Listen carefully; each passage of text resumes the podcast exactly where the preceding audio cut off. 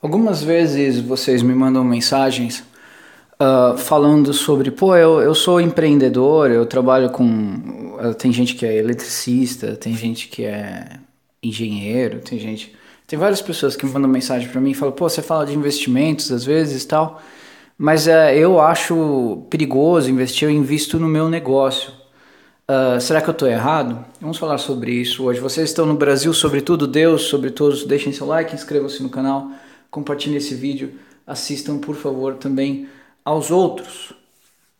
Uh, existem muitos bilionários no mundo que não são pessoas boas, que chegaram até a posição de bilionário fazendo o bem no sentido de entregar produtos que as pessoas queriam, mas quando chegaram lá, uh, realmente se corromperam, se tornaram metacapitalistas, se tornaram pessoas envolvidas com um tipo de globalismo esquisitão então. Não é o caso uh, do Samuel Carey, que é o criador da rede de restaurantes Chick-fil-A uh, nos Estados Unidos, uma rede de restaurantes de, de fast food que especializada em frango e nuggets de frango, essas coisas. E ele é bilionário. Uh, a história do, do Samuel Carey é a seguinte: ele é um cristão e começou com praticamente uma barraquinha de, de sanduíches e tal.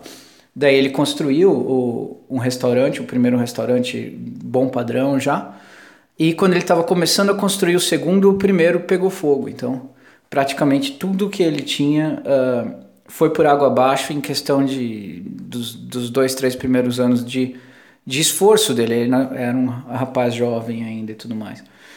Mas como ele tinha muita fé em Deus, ele tinha muita fé no trabalho, ele falou: não, vamos, vamos seguir, vamos seguir. Continuou, construiu o restaurante, reformou o primeiro que tinha pegado fogo.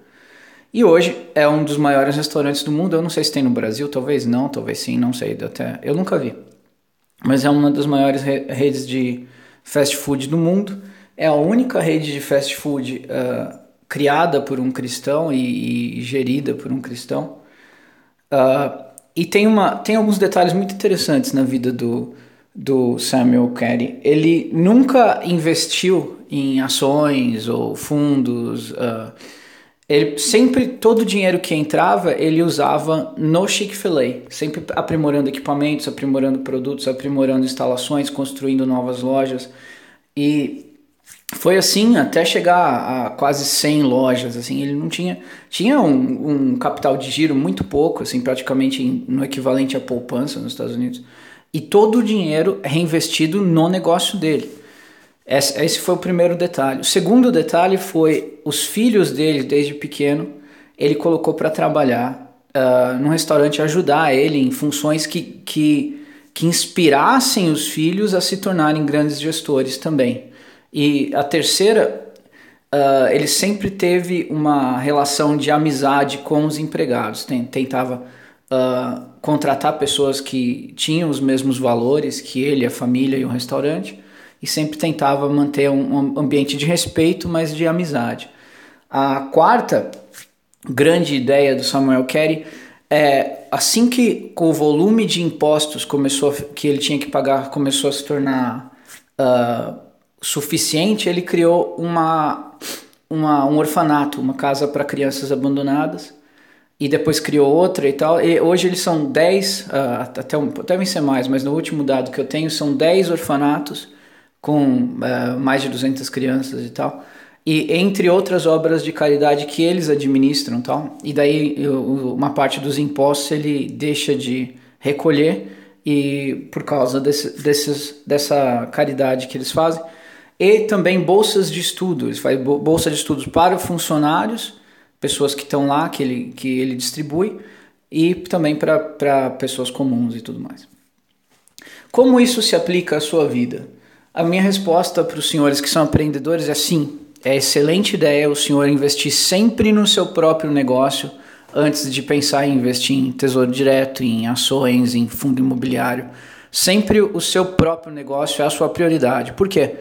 Porque é algo que você está cuidando você mesmo, que vai ser cuidado com a extrema cautela de quem é o dono. Você vai investir numa boa empresa, uma Vivo, uma Itaú SA. Uh, ah, você não sabe até que ponto, para que, que lugar que. para onde essa empresa está indo. Quais são os valores? Até quando ela vai ser boa? Eu, eu particularmente, invisto em, em boas empresas, mas eu não tenho certeza até quando elas vão ficar boas. Agora, até quando a sua empresa vai ficar boa, depende tão somente de você. Então, sim, eu acho que é excelente ideia. O, se o senhor é, é, um, sei lá, um eletricista, ou, ou tem um restaurante, ou tem uma fábrica, seja o que for, sempre invista em aprimorar o seu negócio, aprimorar a sua atividade. Ah, mas eu sou só um pedreiro, como que eu vou aprimorar a minha atividade? Compre boas, bons equipamentos, a serra perfeita, a, a a pá perfeita, o, os equipamentos que vão dar aquele acabamento diferenciado no seu, no seu trabalho e tal. De modo que você não tem que ficar improvisando nada. Então, as ferramentas do seu trabalho são mais importantes do que comprar ações da Vivo ou um FI. Então, sim. Uh, por outro lado, o, o Samuel uh, Carey, depois de, de já estar bem estabelecido, ele começou a criar um fundinho aqui, um fundinho ali e tal, começou a investir um pouco. Da mesma forma, conforme o, o senhor vai progredindo, o senhor vai ter que realmente investir em alguma coisinha, por, por uma reserva aqui ali, e quando a reserva é além do que você acha que vai necessitar no curto prazo, vai ter que colocar em alguma coisa mais interessante, um, um tesouro direto, às vezes um fundo imobiliário que pague um aluguel consistente, às vezes uh, ações de empresas que paguem bons dividendos e que estão ao preço justo e tudo mais. Mas sim, concordo com os senhores plenamente que ao seu negócio, a sua atividade, a sua formação profissional é a prioridade, sim. Mas tem que se tomar muito cuidado com o que você vai escolher comprar. É realmente algo que vai trazer uh, retorno? Realmente tem. Qual, qual que é, a, qual que é a, a previsão de quando esse retorno vai vir? Qual é a quantidade desse retorno? Se você não consegue responder essas perguntas, é provavelmente é uma péssima ideia fazer esse investimento. Se você não consegue ter estimado o que vai trazer de retorno em qual prazo naquele investimento, provavelmente não é investimento, é um gasto desnecessário. Uh, e por último, uh, eu acho que os senhores deveriam fazer como o Samuel Carey fez. Se vocês têm filhos, colocar os seus filhos para tra trabalhar no negócio do pai, para entender o negócio do pai, para que quando chegar a hora eles possam fazer a escolha consciente de eu vou continuar esse legado tornar esse, essa atividade, essa empresa, essa fábrica, esse comércio ainda maior do que os meus pais fizeram ou eu vou para um outro caminho?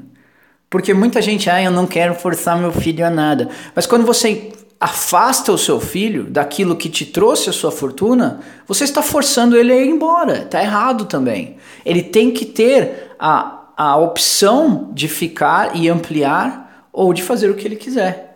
Mas muitos pais, são raríssimos os pais que falam: não, você vai ficar aqui vai trabalhar. Não, a maioria vai, vai fazer outra coisa.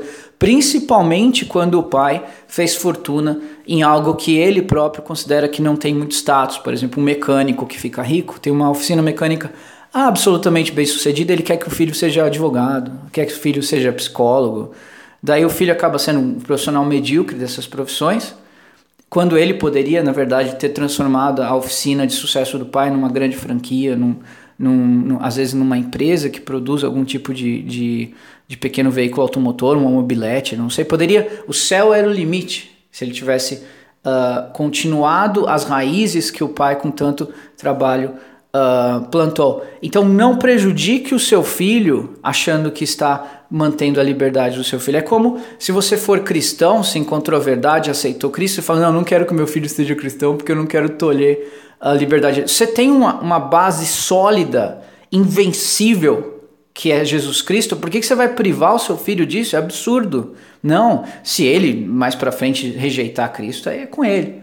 Mas se você tem algo de bom, de verdade, para uma, um, uma empresa sólida, morais sólidas, uma filosofia sólida, por que não dar isso aos seus filhos, dar isso àqueles que estão próximos de você? E por último, quando vocês prosperarem de verdade, que é inevitável, considerem a possibilidade de darem bolsas de estudo, de, de, doarem algum tipo de benesse para as pessoas, mas sempre converse com seus contadores para saber como abater aquilo do seu imposto de renda, porque nada mais justo.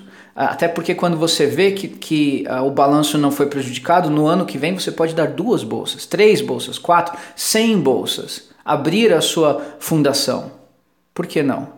Porque, porque nós temos que, que que nos contentar com a, com as cartas que nós recebemos assim que nascemos. Não. Nós temos obrigação de fazer o melhor com elas e ir muito mais longe. Até onde a gente tem que ir? Até onde der. Quando a gente vai parar? Quando a gente morrer. Fiquem longe de marketing multinível, esquemas de pirâmide. Fiquem longe de dinheiro fácil. Mas lutem para ser o melhor que vocês podem.